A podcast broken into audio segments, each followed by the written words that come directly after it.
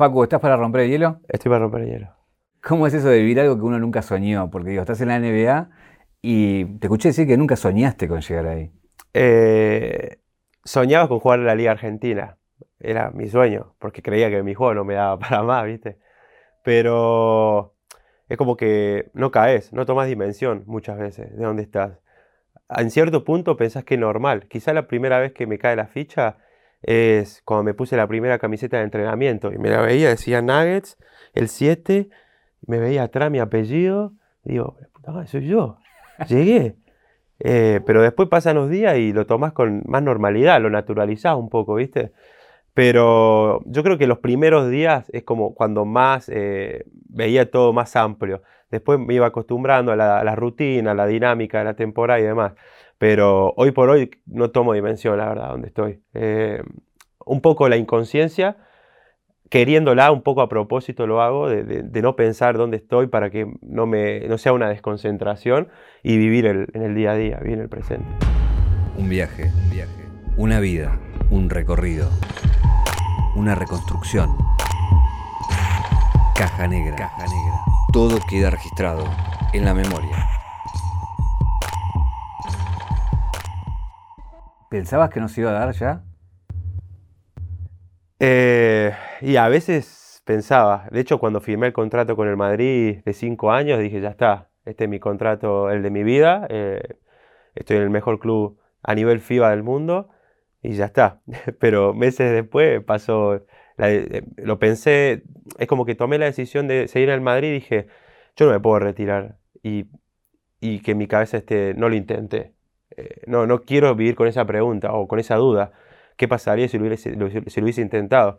Y junto con mi pareja, con mi familia, con mis cercanos, empezamos a pensar y después de haber firmado, eh, empecé a, hablarlo, a discutirlo y dije, bueno, vamos a intentarlo, ya está. Ya firmé, ya, pero quiero intentar cumplir un sueño, que e, era un sueño reciente, porque antes era una fantasía quizás. Y, bueno, pasó todo eso después. Eh, vamos a volver a la NBA te voy a preguntar cosas más puntuales, pero quiero volver a, o quiero ir, perdón, en un recorrido hacia ese, hacia ese lugar. Al principio, ¿cómo era el cuarto tuyo en cuanto a qué tenías pegados en la pared? ¿Cómo, cómo era cuando era pibe y, y estabas como empezando con esto del básquet. ¿no? Cuando, vivía en mi casa con mi mamá, eh, tenía en, mis, en la pared todos recortes de jugadores NBA random, así, las mejores fotos, quizá era uno volcándola, otro haciendo una jugada, pero lindas fotos. Y después en, la puerta tenía de Julius Erwin y en el, un placar tenía los recortes de mano de revista, ¿cómo era la revista Pronto? Mira. Pero yo era un pibe y y en vez de recortar la foto, recortaba la foto y el texto. Entonces se ve todo el texto ahí, todo improlijo, un papelón. Y abrías el, el, ropero y tenías de, también de Steve Nash, de Jason Key, de Vince Carter, los jugadores favoritos míos que me gustaba ver, ¿viste?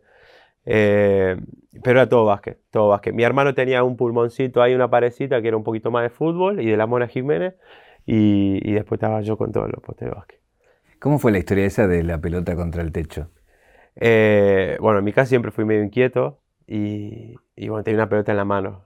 Y me acosté y empecé a tirar la pelota para arriba, para arriba, empecé a tirar pases para arriba, para el techo y vuelve el techo. Cada vez más fuerte, cada vez más fuerte. Y me voy, me cansé, o sea, que me agoté de tirar pelotazo al techo, me voy a tomar agua a la cocina y se escucha un estruendo en la habitación. Digo, ¿qué pasó? Si cayó, si cayó el edificio.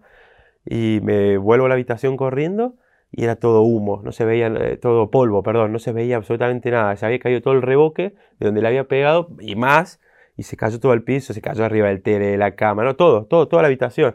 Y me decía, Facundo, ¿qué hiciste? ¿Qué hiciste? No, yo cagazo tenía y le decía, no, no hice nada, yo no me pasó nada. Después le conté que había pasado. Y ahora tengo, lo, arreglaron un poco, pero si vos ves detalladamente se ve todo el reboque ahí que se cayó. Cuando arrancás a jugar, arrancás a jugar en el municipal ahí en Córdoba. Pero lo loco bueno que haces ahí, tus inferiores y demás, lo loco que hoy tiene tu nombre, eh, ese club, digamos, la, cancha, ¿no? Sí, es algo que también cuesta creer un poco, porque una cancha, no siento que sea como, bien, eh, tiene mi nombre y no siento que se merezca llevar solamente mi nombre, es como que, no sé, yo con mis amigos del barrio, vamos, intentamos siempre ir ahí o, o siempre tengo los recuerdos de todos juntos jugar ahí, yo pondría nombre de todos, ¿viste? Pero la verdad es un orgullo. Es, es- no- hay cosas que no tomo dimensión de, de ese tipo de cosas, que, que no me terminan de caer la ficha y la disfruto mucho. De hecho, cuando yo estaba en Estados Unidos, cuando hicieron todo el acto inaugural, eh, y no sabía qué decir. Es como que no estoy acostumbrado a ese tipo de cosas y, y me cuesta asimilar. La verdad que es, es- algo que, que lo disfruto, como te decía, y, y bueno, es como que eh, todavía no fui. Quiero ir a, a- ver cómo quedó todo y demás. Creo que ahí me va a caer la ficha real, pero es hermoso, es una hermosa sensación. Cuando arrancás en la, en la Liga Nacional, bueno, en Peñarol y demás, te voy a pedir fotos de di- distintos momentos de, de tu vida, ¿no? Pero, ¿cuál es la foto, si me tenés que decir, de ese momento ya jugando en la Liga, siendo profesional, eh, que te acordás así si uno te pregunta de una? Hay una foto eh, en mi segundo año como profesional. En el primero perdimos la final con Atenas, en el segundo le ganamos la final a Atenas. Estaba ya Leo Gutiérrez con nosotros. Y hay una foto que la jugada es que yo le robo una pelota, ganábamos por tres y necesitábamos defender la pelota y, la robo y me hacen falta y bueno, y se para el partido. Eh, y ahí viene Marcos Mata y Leo Gutiérrez y nos abrazamos los tres. Y ahí dije, ya llegué, estoy en el cielo, ahí dije, ya llegué acá, esto es increíble, esta sensación es, es única de, de- haber conseguido algo importante. Mi segundo año profesional, después de haber perdido una final y jugando, estaba jugando los minutos importantes. Y está la foto ahí de los tres abrazados, después vino Martín Leiva a dar un abrazo, y, pero la foto, la- la- al principio nosotros tres, el abrazo fue, eh, te ponía la piel de gallina, eh, con 7.000 personas en el estadio, de haber robado la pelota, creo que tiré los últimos 7 tiros libres, los metí a los 7, tenía 18 años y estaba un poquito cagado y eso, pero estaba como, eh, me sentía en, en- en otro lado, ¿viste? Estaba súper emocionado, ansioso, como que la quería meter a toda costa. Eh, la verdad que fue una, si me preguntás así de rápido, yo te diría esa foto. ¿Siempre te rompieron con el tema que las bajó? Sí, Siempre fue un, karma. Sí, siempre me decían, a ver, yo paso desapercibido, est- estamos en un mundo de alto, es un mundo de alto el, el mundo del básquet, y bueno, que es- haya un bajito, eh, llama quizá un poco la atención, ¿no? ¿Cuánto Y medís? Uno, ¿eh, ¿Wikipedia o real? No, real, real. Uno 78, 79 te puedo llegar ahí. Y, Wikipedia te dio 1.81 algo así, ¿no? eh, bueno, Te dio más. no, 1,81, una locura, es una mentira.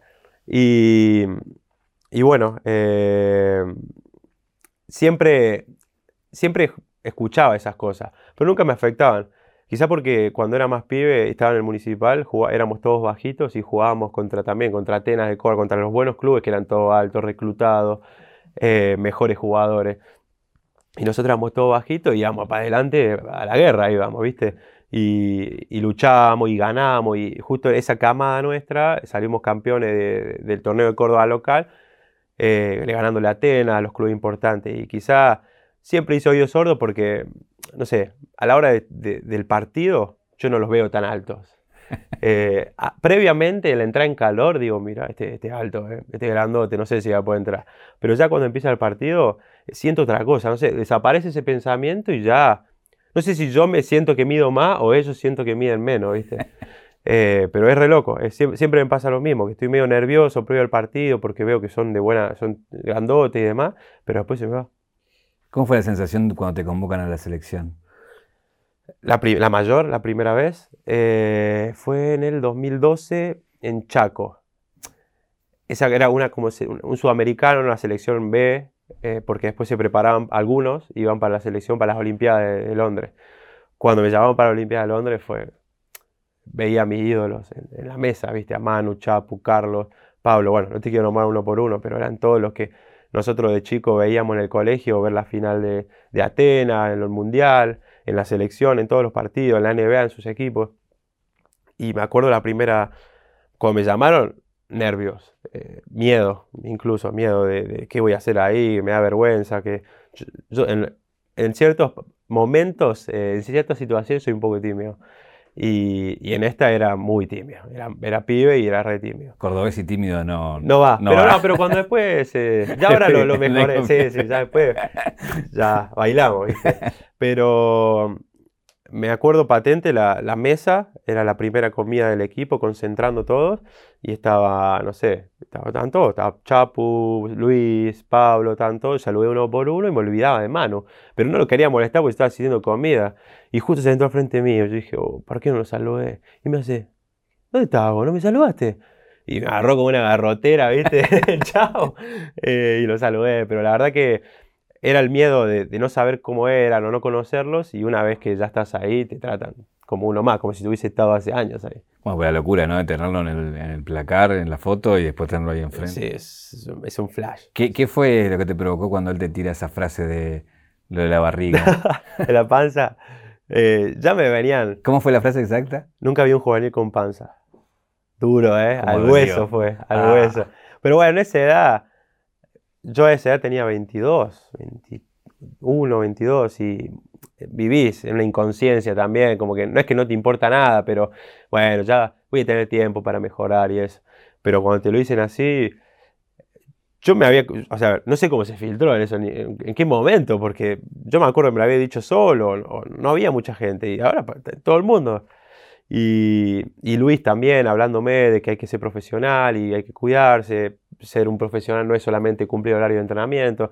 Y siempre me entró la ficha, pero nunca, nunca, nunca pude mantenerlo. Hasta que, bueno, hasta que dije, ya está, basta. Yo quiero jugar en Murcia. Dije, yo quiero volver al Real Madrid a jugar. Quiero jugar en el mejor club de, el mejor club de Europa y quiero, quiero volver. Entonces ahí ya, ya empecé a poner la ficha. En ese momento dolió, cambié un poco las cosas, pero es me costaba mucho mantenerlo durante la temporada. Cuando ves la, foto de, ese momento que Manu te dice eso y la foto de hoy... Ah, es un cambio, es un cambio, pero como diciendo, sí se puede, ¿ves que se puede? Vos que eras terco, me decía.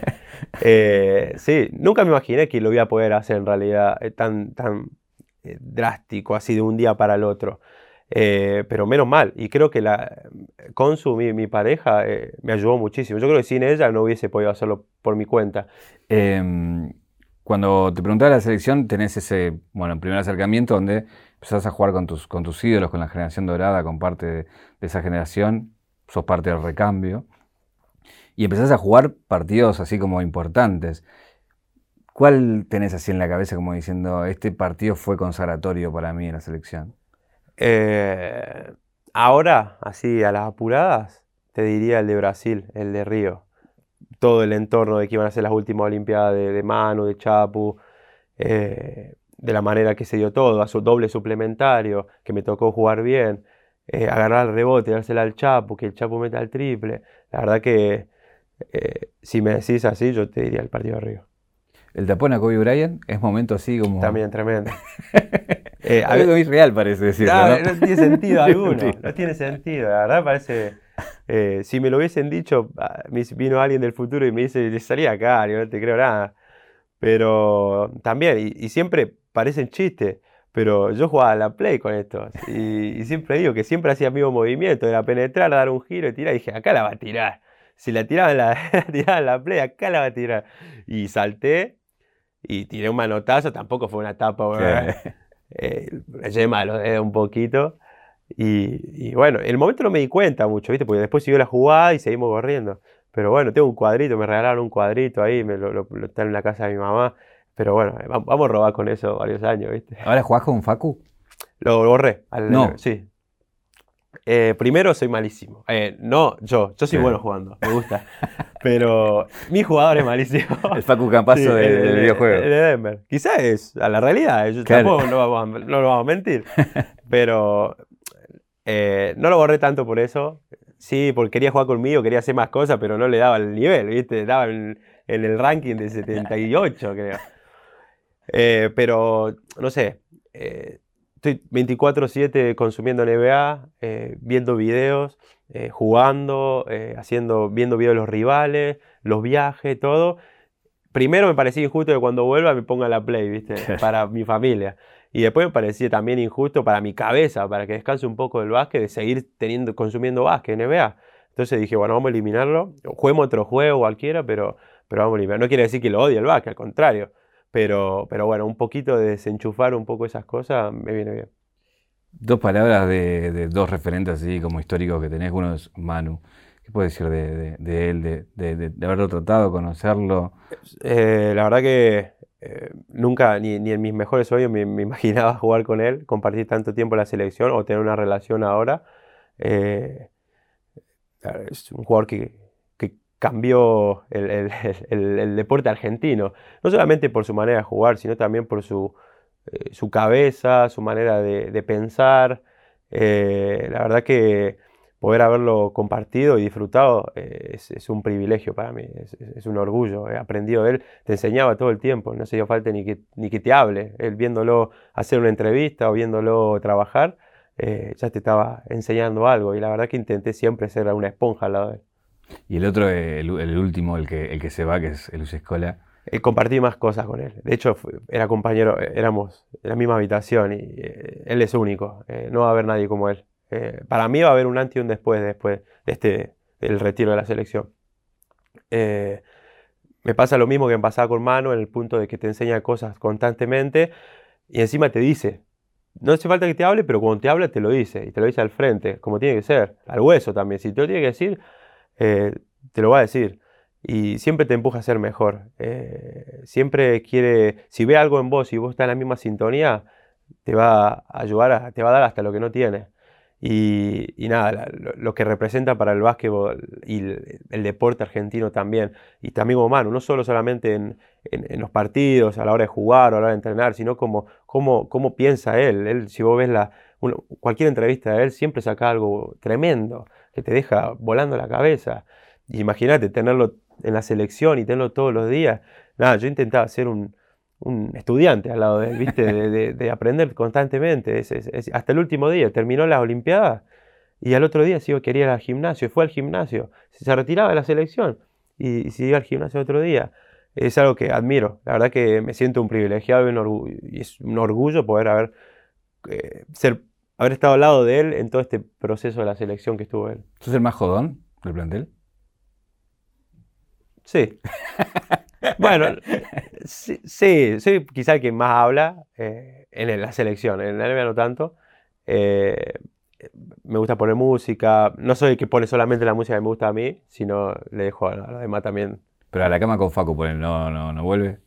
Eh, te, estaría haciendo competencia, no creo. Eh. No, no. Eh, lo disfruté mucho también. Ahí se puede ver también cuáles eran los hábitos, los hábitos malos, ¿viste? pero nada, surgió por Germán. dijo, yo estaba en la habitación con la Provítola en esa época y dijo, ay, ponete en la cama con Nico y decirle estas preguntas. Al principio era así, ¿viste? Todo más estructurado. Y yo me olvidaba las preguntas y, ¿viste? y bueno, él filmaba todo y después se editaba. Y se ve que a la gente le gustó de, lo malo que soy conduciendo, diciendo las preguntas, lo, natural que fue todo también y, conocer la parte del jugador que quizá no, no se conoce, no se ve mucho, de acercarlo más a la gente. Y bueno, hicimos algunos episodios y, y divertido. El último ya después de varios años sin hacer, me sentí bien rústico, ¿viste? me costaba un poquito. Sí, sí. Como que no tenía la chispita de, antes. Pero, pero la pasé bien, la, la pasaba bien. Eh, contame, digo, ahí, tiene un hecho fundacional de, esta camada que tiene que ver con el, con el Mundial, con el subcampeonato, ¿no? El 2019, ¿no? Porque uno esperaba como la transición y que en un momento por ahí el trabajo diera sus frutos, pero como que vino, ¿no? Sin, aviso, vino, no lo esperábamos. Eh, yo creo que la clave de, ese mundial es que en nuestra cabeza en ningún momento nos comparábamos con la generación dorada. había un montón de... Sigue pasando hasta el día de hoy y va a pasar en la historia del básquetbol argentino que la generación dorada se compare con... Se intente comparar con las demás, pero tiene sentido comparar esa generación con ninguna, porque esa generación fue increíble, con jugadores tremendos, eh, en cada una de sus posiciones. Eh, era un equipo total, increíblemente completo, que que no se puede comparar, realmente no se puede comparar. Pero bueno, había veces que, que a veces consumís cosas en las redes sociales y bueno, no, que Campazo tiene que jugar como tal, o la, la Provítola como tal, o como Garino como de como tal. Y en un momento dijimos, basta. Eh, Luis, de hecho, imagínate que uno de la generación anterior venga y te diga, basta la generación dorada, o sea, no comparemos más. Ustedes pueden crear su propia historia, ustedes son, pueden ser igual de buenos, diferentes talentos que la otra generación, créansela. Y bueno, empezamos a construir esa mentalidad desde el 2015, antes de China. Eh, queríamos crear, nuestro speech era eso, era, no era solo un speech, sino lo creíamos también, de que queremos crear nuestra propia historia. La generación dorada nos mostró los valores y, la manera de afrontar un, torneo y la preparación y demás. nosotros con esos valores lo tomamos y vamos a hacer nuestra mejor versión, el mejor, la mejor selección posible. Y bueno, llegó China, que veníamos de un Panamericano, que nos fue bien en, el Panamericano, pero antes, creo que el, sí, antes del Panamericano dijo, paró Luis la charla, eh, la reunión, porque siempre el primer día nos reunimos para hablar y cómo va a ser el proceso y demás. Habla Sergio y bueno, Sergio dice, bueno, Luis, ¿querías decir algo? Sí. Todos calladitos nosotros y dijo, yo creo, no me acuerdo literalmente las palabras, pero dice, yo creo que este equipo puede jugar semifinal de, de una Copa del Mundo. Y nosotros decimos, ¿qué pasa? Era una cosa absurda. Nosotros veníamos de perder eh, la final en Córdoba con Estados Unidos, la final en, en, México contra Venezuela. Y si bien sabíamos que podíamos jugar bien, que éramos un equipo que daba guerra, pero realmente no, no, no sé, no nos las creíamos lo suficiente. Pero mira qué clara tenía él. Ya lo había proyectado, él ya, ya tenía todo calculado, ya sabía lo que iba a pasar, si trabajábamos de tal manera, él vio después la preparación, se imaginó cómo iba a ser, los panamericanos, eh, contó cuántos ámbitos íbamos a jugar, cuántos días libres íbamos a tener, cuántos entrenamientos íbamos a tener. Ya estaba todo ese, ese proceso en su cabeza, estaba armado. Y, y, nos metió el bichito de este equipo puede ser mejor, eh, puede ser semifinal de un mundial. Y una vez que entra eso, es como que, bueno, si él lo piensa, vamos, vamos para adelante. Después tenemos el plus de, cualquier equipo argentino, de la actitud, la intensidad, los huevos. Pero eso vino después. No es que nosotros primero tuvimos actitud, intensidad, huevos. Teníamos, jugábamos bien, nos jugábamos muy bien al básquet. Y después le agregamos ese plus. Y a competir y eso. Y empezó Corea del Sur, lo sacamos de la cancha. Empezó después Nigeria, duro, pero lo sacamos de la cancha. Y empezó, llegó Serbia y dijimos, bueno, hasta acá llegó nuestro nivel, lo sabemos. Y lo sacamos de la cancha. Lo sacamos, pero todo, todo el partido, los cuales todo siempre peleado, pero al final sabíamos que en algún momento íbamos a romper el partido. Y después dijimos, bueno, ya estamos cuarto de final para pasar a semi. Llegó Francia y dijimos, bueno, este es un equipazo, no tenemos chance. Pero vos veías la cara de los demás, el grupo, y era ojos de tranquilidad. Era, era increíble porque veía, yo estaba nervioso, tenía miedo, estaba, eh, miedo bueno, ¿viste? No, no era un miedo que me, me privaba de jugar tranquilo, era un miedo que me ayudaba a concentrar, pero veía la cara de los demás en un ampareo general y estaban todos riéndose previo al partido, íbamos jugado una guerra contra Francia y estaban todos tranquilos y dije, bueno, está fluyendo, está pasando, eh, está fluyendo por sí solo, están pasando cosas buenas y lo sacamos de la cancha a Francia. Yo creo que después caímos a la realidad en, la final eh, contra España, España es un equipazo también y sabe cómo jugarnos y tiene experiencia en este tipo de partidos nos costó abstraernos un poco de todo lo que pasaba, porque nadie se esperaba que estemos jugando la final del mundo, y un poco pesó. Eh, en todos, en todos. Eh, no, tiene por qué avergonzarnos eso. Eh, somos un grupo nuevo y, nos encontramos en una final del mundo. Pero, pero la verdad lo que hicimos ahí fue, fue increíble, imaginable para cualquiera. Histórico. sí, sí, sin lugar a dudas. ¿Qué análisis haces de, de Tokio, de los últimos Juegos Olímpicos? Eso fue más duro. Ese fue más duro. Eh, yo pienso, bueno, no tuvimos una preparación tan larga como la que tuvimos en China. Caímos en, pecamos de, decir, bueno, porque en China tal, porque en China tal, y siempre comparamos al equipo con China y no éramos el mismo equipo. Ahora venía al revés, venías confiado. Claro, quizá inconscientemente o no, te, te relajas un poco. También es verdad que los rivales son mucho mejores en las Olimpiadas. Hay que dar la mano. Eh, no sé, te enfrentas a Donzi, te enfrentas a, a Patty Mills, te enfrentas con potencia, en serio. Eh, pero quizá nos relajamos y considero que individualmente somos mejores jugadores. Que después de dos años crecimos mucho individualmente y nos faltó poder ensamblarlo como equipo. Y eso te lo da la preparación. Y creo que en la preparación, si bien tuvimos días para entrenar y demás, es como que nunca terminamos en un entrenamiento de decir, bien, entrenamos bien hoy, cosa que sí no pasaba en China siempre nos quedaba algo, no sé, algo forzado, como que no, nos sentíamos cómodos con nuestro juego. Eh, nosotros buscamos mucho buscar los puntos en los primeros segundos, éramos buenos en eso y, nos obsesionamos con eso y empezamos a jugar a una dinámica imposible de sostener, a más velocidad, menos efectividad. Entonces sabíamos que, no iba por ahí tanto la mano, que nos íbamos a cortar con, nuestro propio filo, ¿entendés? Entonces, eh, y lo que estábamos haciendo de anular eh, las comparaciones con la generación dorada la empezamos a hacer con lo que pasó en China y tenemos que, ya está, ya lo de China ya pasó, es un proceso diferente, hay jugadores nuevos, hay recambio eh, y bueno, nos costó. Y como te decía, los rivales también son, son buenos. Eh, tuvimos un buen partido contra, contra Japón, que pudimos jugar bien, pero la realidad es que siempre nos costó poder encontrar nuestro juego. Contame alguna de, esas cosas que pasan en las villas olímpicas donde te cruzas no solamente con tus compañeros del básquet, sino de otros deportes de, la delegación argentina o de, o de otras. En general, el comedor. ¿Con, qué te, cruzaste? ¿Con qué tuviste una historia, alguna anécdota así que tengas de, esos momentos? Quizás no lo conocía. A mí siempre me, desde las primeras Olimpiadas de Londres, eh, siempre me sorprendió el gimnasio. Eh, que parece el gimnasio del barrio, pero ves a, no sé, a una japonesa levantar 120 de cargada y para arriba. Y vos te quedas así. Y quizá sea la mejor del mundo haciendo eso. Y bueno, no tomás dimensión de que es la mejor. Y está calentando nomás. Y yo estoy con la barra nomás, que no aguanto más.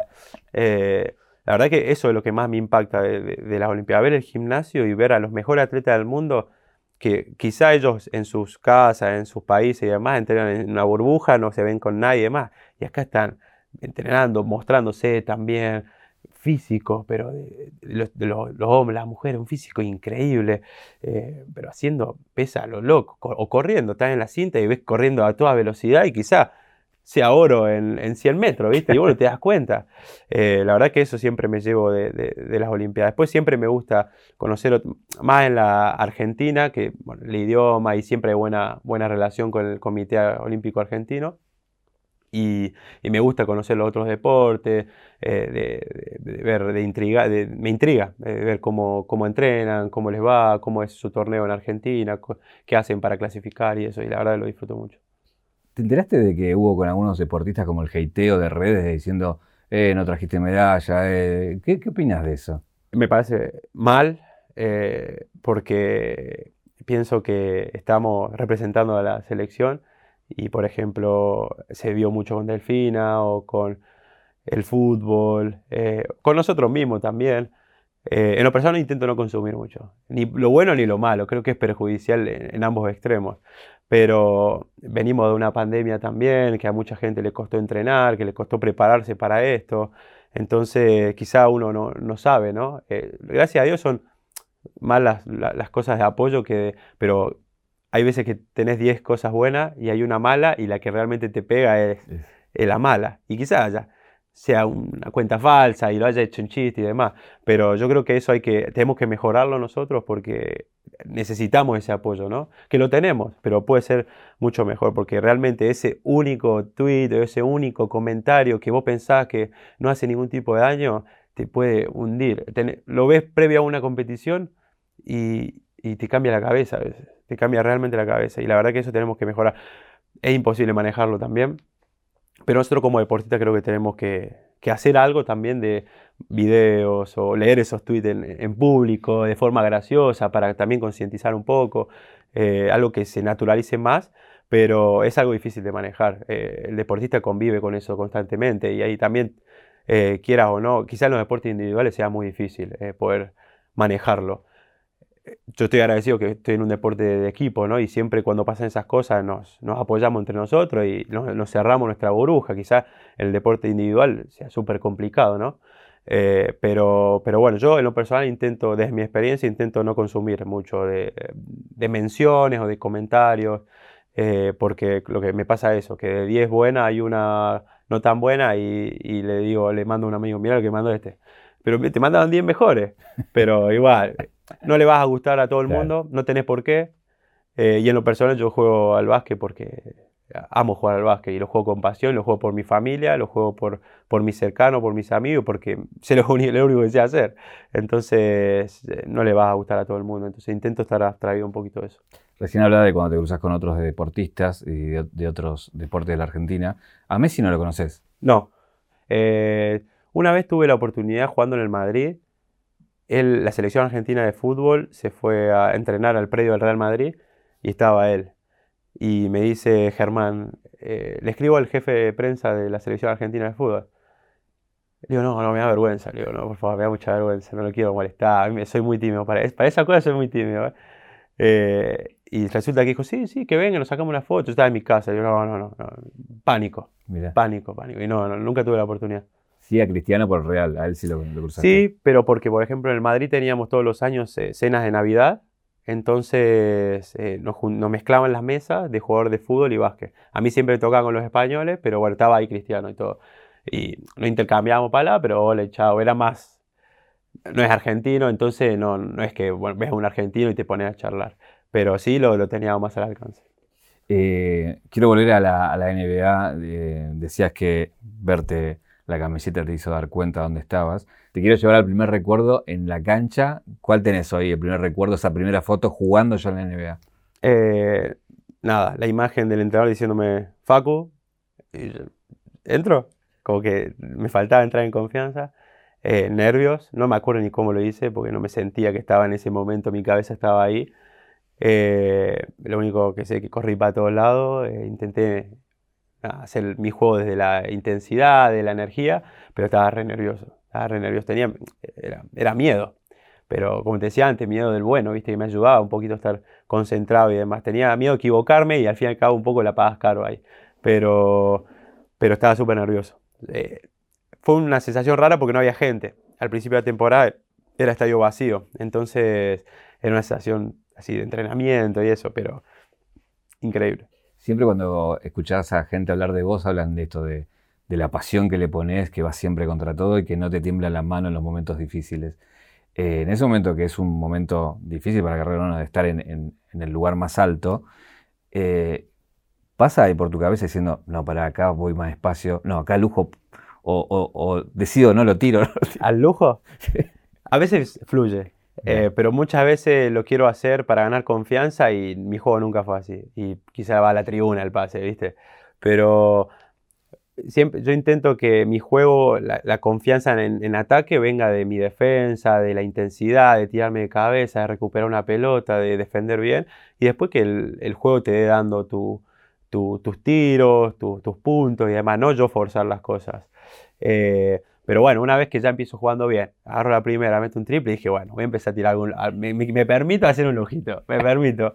Eh, y bueno, me gusta, me gusta. Eh, me gusta escuchar el, cuando la gente hace el. el, oh, eh, bueno, ahora no había mucha gente, pero los últimos partidos era entretenido, me gustaba mucho y lo disfruto mucho. Cuando sale bien lo disfruto mucho, cuando sale mal me merezco ir al banco, va, venga, venga, siéntese acá y recapacite, pero, pero nada, me gusta, me gusta más que nada la entrega, eh, eso de, que el jugador esté para que lo que el equipo necesite. Me encanta tener, tener, jugar con ese tipo de jugadores, entonces intento copiar ese tipo de cosas. ¿Y es picante así? Se, Buah. Eso es lo que más me cuesta. Lo, gusta? Sí, sí, es como que ya sabía que se, vivía de esa manera, como que se hablan mucho, eh, ¿viste? hablar, eh, boludear. Sí, te, apuran. Sí, te apuran. Eh, en las Olimpiadas, en los Mundiales, cuando te jugás, lo hacen, pero no tanto. Acá es todo el tiempo. Eh. Quizás yo estoy tirando un triple en el banco suplente de ellos, de la esquina, al lado de ellos, y escuchá, la vas a meter ni en pedo, en inglés. No, no tire. O decía, déjalo tirar, no la mete, déjalo tirar. Y yo lo escuchaba y decía, ojalá que entre y me doy vuelta y lo festejo. Y cuando entraba te daba vuelta y era el mejor, ¿viste? Pero después cuando la metía, se te metían en la cabeza, es increíble no sé, o jugar con, no sé, no Lilar, pero, no sé, poner un jugador cualquiera que te mete un uno contra uno y te, empieza a decir, no me puedes defender, y está con la pelota en la mano. Y coño, ¿cómo hace? Yo no puedo hablar, jugar y pensar qué decirte y después meterla. Y encima lo peor todo que después la meten. Eh, yo si digo eso, me tiembla la mano para... ¿Llegaste a hablar un poco vos o no? Si me hablan, yo respondo. Si me hablan, ¿Y qué le tirás? Eh, que se callen la boca. En inglés. Bien. Eh, ah, soy un papelón, lo mío es un papel. A veces, a veces quiero responder de más y me trago. Eh, pero, pero bueno, a veces si me viene, porque como soy bajito, van todos a querer hacer poste bajo, ¿viste? Querer hacerme punto bajo del aro. Y cuando lo meten, yo me indigno, pero bueno, sigo. Y esto te hacen así, como son muy bajitos, te hacen la del bebé, y te hacen así, ¿viste? Se ponen como un bebé. Ah, no lo querés matar.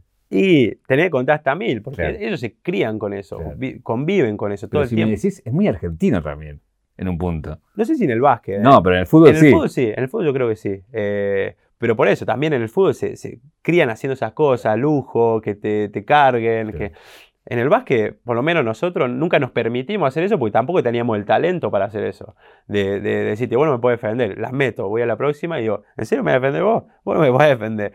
Y las meto de nuevo. No, tenía, no, no nos sale, no, no, nos nace. De hecho, lo vemos raro en, en el básquet, a nosotros mismos, como que no nos sienta bien.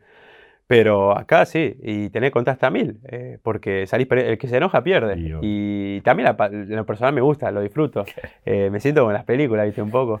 Eh, y, lo disfruto, y si me viene a decir algo, yo voy a jugarle más fuerte, es como que lo uso para, para ser más competitivo. Decimos otra escena de película. que te sentís en una película. Por ejemplo, la época de los traspasos es una semana de que los jugadores pueden ser traspasados de un lugar a otro eh, y te da nervios un poco. Porque yo lo, sabía de qué se trataba, pero es realmente eh, increíble, o sea, increíble lo loco que es. Y nosotros terminamos de jugar en, Orlando y, íbamos al colectivo. Ya la película del colectivo que frena al lado del avión, ya es de película. no pasamos por aeropuerto ni nada por el estilo. Colectivo, se abría una, una una puerta, una reja, entraban los tres colectivos, se paraban, se estacionaban ahí, estaba el avión ahí, para subir y subir directamente, ¿viste? Y se ve que traspasaron a algunos jugadores nuestros y pararon el colectivo y dijeron, a ustedes lo vamos a traspasar, no pueden subir al avión, se tienen que ir al nuevo equipo. Y, yo me quedé así, ¿en serio? ¿No juegan más con nosotros? Y son traspasados porque después viene el otro jugador con el que no traspasaron y demás. Eso me pareció muy loco. La verdad que lo disfruté, pero también estás nervioso. Me dijeron a mí no me iba a pasar nada. Bueno, no se sabe, eso nunca está garantizado. Pero lo disfrutás y, no lo puedes creer. Los movimientos que hay a última hora, de un segundo a otro, la verdad que es, increíble. ¿Y contra qué equipo, con qué jugador tipo también? Todo rarísimo. Cuando estaba jugando contra Stephen Curry, que no había jugado nunca, contra Lillard, eh, ahí también eh, película, de Space Jam, más o menos. Escucha, eh, ¿metes música en el vestuario? No me animo. ¿No te animas? Y no, porque siempre eh, se prioriza el, rap, el hip hop americano, que no me disgusta, puedo, puedo escucharlo, no me pasa nada, pero el, parlante lo, manejan los... Lo, puede manejar cualquiera, pero no me, me animo a poner mi música, digamos. ¿Qué podrías?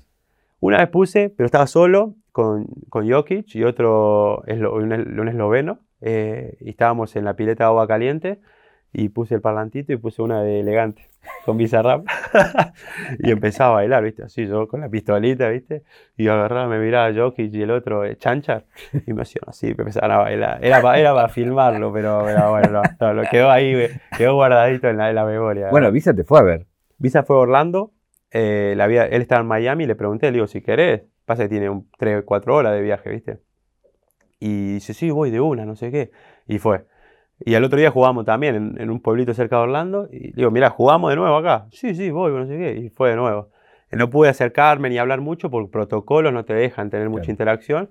Y él estaba en Miami, ¿viste? Entonces eh, se volvía automáticamente, no lo podía ver en el hotel ni demás. Pero, pero sí, fue, fue a ver y, y alentar.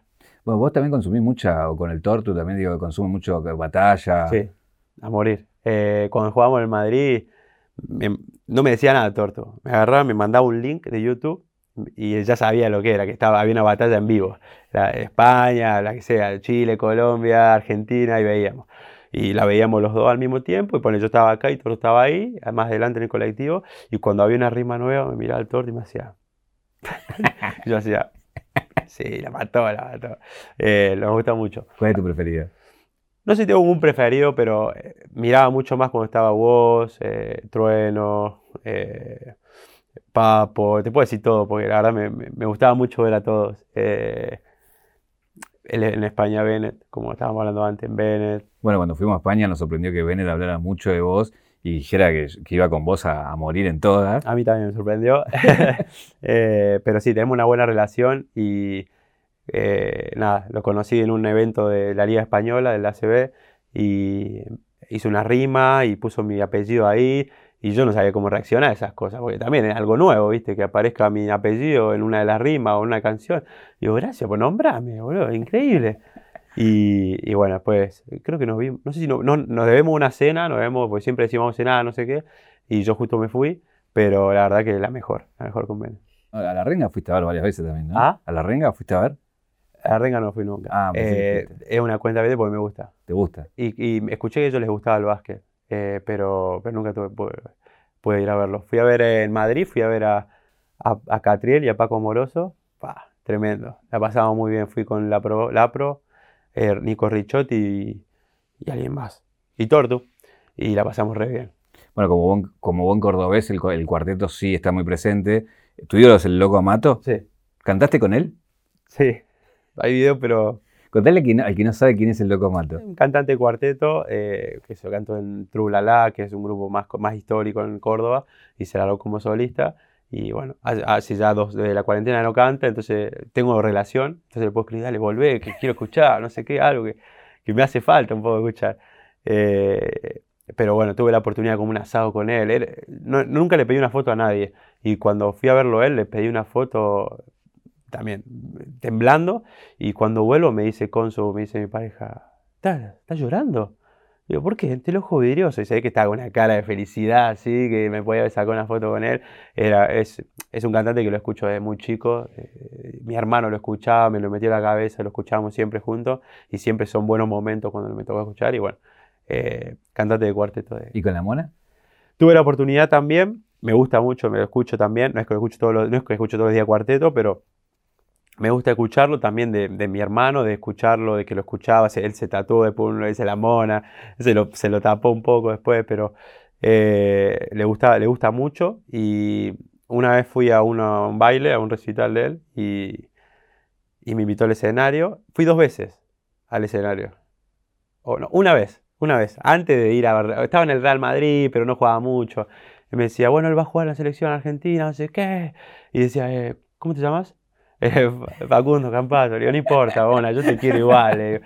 Y después vi un video también que decía, bueno, Facundo eh, Cambiazo. Eh, es fácil, es fácil equivocarse de Cambiazo, pero a, a la mona se le perdona. Sí, por dentro. Sí.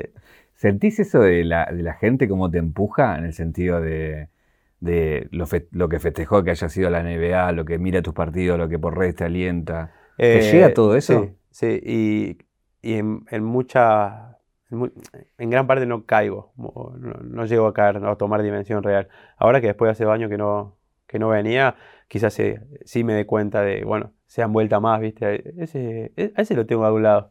Y como que me, me cuesta eh, actuar hasta ese tipo de situaciones, ¿viste? Porque bueno, veníamos, hicimos el Mundial de China, se vio en todos lados, llegamos a la final, eh, la NBA, las Olimpiadas y demás, pero yo creo que la NBA fue lo que más hizo el boom junto con lo de China y, y se siente. En las redes sociales es una locura, es descarado ya, Claro. muchas, opinamos, ¿viste? Ya opinamos de, no, tenés que jugar más, tenés que jugar menos, no sé qué. Eh, pero ¿Te da a veces ganas de meter y intento estar cercano al- a lo bueno, Claro, o a lo malo obvio. también. No, no, no tengo por qué siempre responder a lo bueno o cuando juego bien. Intento, viste, estar ahí. A veces me, me- da pereza un poco, no quiero entrar en, no en discusión, sino en, el- en- las redes, pero intento responder y estar cercano a, la gente, viste, que siempre que apoya. Eh, es increíble, la verdad. Y yo creo que la única manera de honrar eso es intentar siempre dejar todo dentro de la cancha. el que nunca soñó y que ahora está viendo un sueño en la NBA, si le pregunto qué, es lo próximo que, que sueña, ¿qué, qué responde? Eh, sería algo más abstracto, te diría yo. Bueno, a ver, te podría decir ganar un título. Me encantaría ganar un título en la NBA, pero bueno, es sumamente difícil y es un sueño, una fantasía. eh, pero bueno, me gusta, me, me- elijo creer también, ¿no? Elijo creer poder conseguirlo. Aparte, me siento que en una franquicia que puede, un equipo que puede pelear cosas importantes y demás. Pero, no sé, hoy por hoy es más cosas eh, fuera del básquet, ¿no? De- o, o que tienen que ver un poco también con el básquet, de disfrutar, de ser feliz donde estoy, de que, de que Consu y Sara sean felices eh, también en, en donde estamos, de, de pasarla bien, de, de realmente tomar dimensión de las cosas buenas, de ayudar a, a mi familia, a mis amigos, eh, de poder eh, cumplir, eh, si tengo que elegir un sueño es eso, es tratar de, de estar siempre con la gente que me da buena energía y, y bueno, y seguir haciendo lo que más me gusta hacer y que mi familia esté bien con eso. Si vamos a la caja negra, eh, ¿cuál es el clic que te convierte en Facu Campazo? Una situación Lo que vos quieras. Ah, qué pregunta. Te dije, no vine preparado para esta pregunta. Eh, y yo elegiría el momento que, que conocí a Consu, a, a mi pareja, a mi mujer, la media cosa decía mi mujer, a mi pareja. Eh, fue el momento que hice el clic, eh, que se- eh, eh, sentí que ya todo iba a la normalidad, que iba, se estabilizaba todo y poder vivir todo esto y yo poder vivir todo esto con ella y compartirlo junto con mi hija es, es para mí fue el momento de, de- ahí, el momento bisagra. No sabemos cómo te dio bola, porque siempre decís que fue, fuiste malísimo en el primer Sí, mensaje. fue malísimo. Eh, ella es amiga de mi prima, entonces, eh, eh, nada, le di- yo estaba soltero y le digo, bueno, ¿quién es esa chica en el Facebook? Pero yo ya no uso más Facebook. ¿Quién es esa chica? ¿Es tu amiga? Sí, va a la universidad conmigo, me pasa el teléfono, cualquiera. Y le escribo, le pongo chamullo barato, pero digo, no, no sé cómo empezar una charla, pero bueno, acá estoy, no sé qué, todo bien. Malísimo, malísimo, vergonzoso lo mío. Pero bueno, la buena onda volvió también y la verdad que siempre empezamos a hablar, desde ese día hablábamos siempre, todos los días. Eh, yo me, me fui a Murcia eh, esa, esa temporada y después ya en mitad de temporada venía, se volvía, iba, volvía, volvía, hasta que un día, el segundo año de Murcia, eh, ya se decidió quedarse y no se fue más. Tenía que ser. Tenía, sí, sí, sí, sí, indicada. Tenemos acá la, la caja negra. Vamos a darte el regalo que le Bueno. damos a, a todos, que es el... ¿Lo abrir? Sí, obvio, para eso está. Es el anillo de Don Roach. Llegué, ya Sí. está, llegué, ya está. El clásico de plata. Nada, después traete el de la NBA. Lo cambiamos. Lo ¿ah? cambiamos. Lo cambiamos, pero yo quiero que lo pongas acá, que no, no lo regales, pero que esté ahí. Ojalá. Ojalá, ojalá. Y tengo- tenemos para hacerte, eh, nada, un objeto que ahora lo vamos a traer porque no nos entra acá. Me lo puse ya, ¿eh? Este Sí, obvio, obvio, obvio. Eh, contame cómo es lo de, hablando del anillo, ¿cómo es lo de tu anillo? ¿Este? No, el, el nuevo, el, Eh, el es, es un anillo que te controla el sueño y la recuperación y si hace actividad física. Yo, como no juego con el anillo, no, no tomo en cuenta lo, lo que me dice la actividad física, pero sí lo compré para, para, el, para el sueño. Y bueno, adentro tiene todos un chips, eh, no sé, no sé ni yo qué tiene adentro, pero, pero bueno, decir lo puedes ver. Eh, y Ah, toda esa información pasa por una aplicación del, del teléfono y, y te dice cuánto dormiste, eh, profundo, REM, ligero, te tira algunos tips en los, en los lados que, que te ve que tenés fallas. eh, bueno, intenté agregarle una, una calidad más al profesionalismo y esto me ayuda mucho. Y, y ahora, últim- desde que apareció el COVID, te avisa con, si, si estás eh, por tener tres días antes de que tengas, por la temperatura del cuerpo y demás. La verdad que es súper interesante y, y cada vez lo están usando más. En la NBA lo, lo usa mucha gente también. Bueno, ahora sí vamos ahí con, con lo que tenemos en la caja. Como no entra la caja, voy a hacer un golpe, ¿eh? A ver. Voy a hacer un golpe de palmas para que aparezca todo. Bueno, acá apareció todo por arte de magia. Queremos hacerte una prueba de cordobés. ¿Cuánto es el...? eh, Yo creo que no tomás, obviamente, ahora porque estás... eh, En vacaciones quizás me puedo dar un gustito. gustito Durante chiquito. temporada, no es que me estoy poniendo cassette, ¿eh? No es que- realmente eh, durante temporada no me permito esto, pero cuando tengo vacaciones y estoy en coro de eso, alguno cae. ¿Cuánto es? ¿70-30 o 80-20? ¿Cuánto es para vos? Yo, como lo tomo yo, es más 80-20 con mucho hielo. Bien, entonces quiero que, que hagas la prueba de poner hielo y, y sin... Está tapado esto. Ok, Que no, no, lo ve- veo, no lo veo. no veas y a ver si le pegás en el 20. Quiero ver si tenés el Uh, pulso cordobés. Pero el, el si la embocás. que esté en el 20. Claro, ok. el Fernet que esté en el 20. Después le ponemos la coca, pero... Ok. Quizá parece el 10, ¿viste? Más, más light. Bueno, el hielo, ya les digo, mal. Ah, el ya. hielo tiene que ser el cilíndrico ese Ah, más, pa, más mirá, grande. mirá. Porque si no, mucho hielo acá. Le puedes echar la culpa a hielo ahora. ¿Ah? Le puedes echar la culpa a hielo si no Le voy a echar la culpa al hielo y a la producción. Bien. Ah, le pones un montón. Bien, hasta el top. Bien, sí, sí, perfecto. fresca. ¿Abro? Vale, abrilo, abrilo, abrilo. Ah, está, está, está nuevo. Está nuevo, está nuevo. No quiero ver el. el- No, no, no, no mire eso, miremos. A ver si le embocás. Para, para. No quiero ver, ¿eh? No, no mire, no mire. Y yo. ah, Qué, qué nervios. Ahí, yo lo, yo ¿te lo la jugás ahí? ¿Te la yo, lo- jugás yo lo ahí? juego ahí. Lo juego ahí. No sé cómo está, pero yo lo juego ahí. Bueno, ahí está. Bueno, vamos a ver acá. Obviamente tiene el medidor. Vamos a ver. ¿Estamos bien ahí? Ay, ay, ay, ay. Uy. Ay, ay, ay, ay. A ver. Uy, está muy bien esto. ¿eh? No, perfecto, ni. ¡No! ¡Tremendo! Pará, pero por un pelito, si querés. Eh, Mirá. no sea público exigente. Para ver. Mira, acá, le sacamos esto, a ver, para que sea bien. Y. Sé que lo tengo en la sangre. Le pongo coca ahora. No, no, está, ahora me lo tomo. no, no, pero. Porque la coca también lleva su, su truquito. Tremendo, ¿cómo le pegaste? Me lo dijeron. Mira. Ah, no, alto Fernandero. lo- No, no, no, el que no parece que sí. Pero, eh, y, seguramente no, no vaya a quedar bien después de esto. Pero realmente no soy de la temporada. No, mi primer Fernet después de la temporada fue cuando llegué acá. Claro. Bueno, Mira, bueno, casi en la Coca-Cola. mirá, casi también le pegás. Le puse más hielo porque, bueno. No, no, tremendo, tremendo. Un aplauso para vos, Paco. Bueno, muchas gracias por venir. La Gracias verdad que un placer tenerte acá. La, la pasé muy bien. eh, creo que tocamos todos los temas. Todo. Y nada, un placer, la verdad, gracias. ¿Qué te preguntarías? Yo creo que nada. eh, tocamos todos los temas. eh, hiciste la, la tarea. eh, pero, pero no, yo creo que nada. a mí no me preguntaría. Mano, que se me ocurra ahora. Bueno, Facu, mil gracias por venir. Un placer.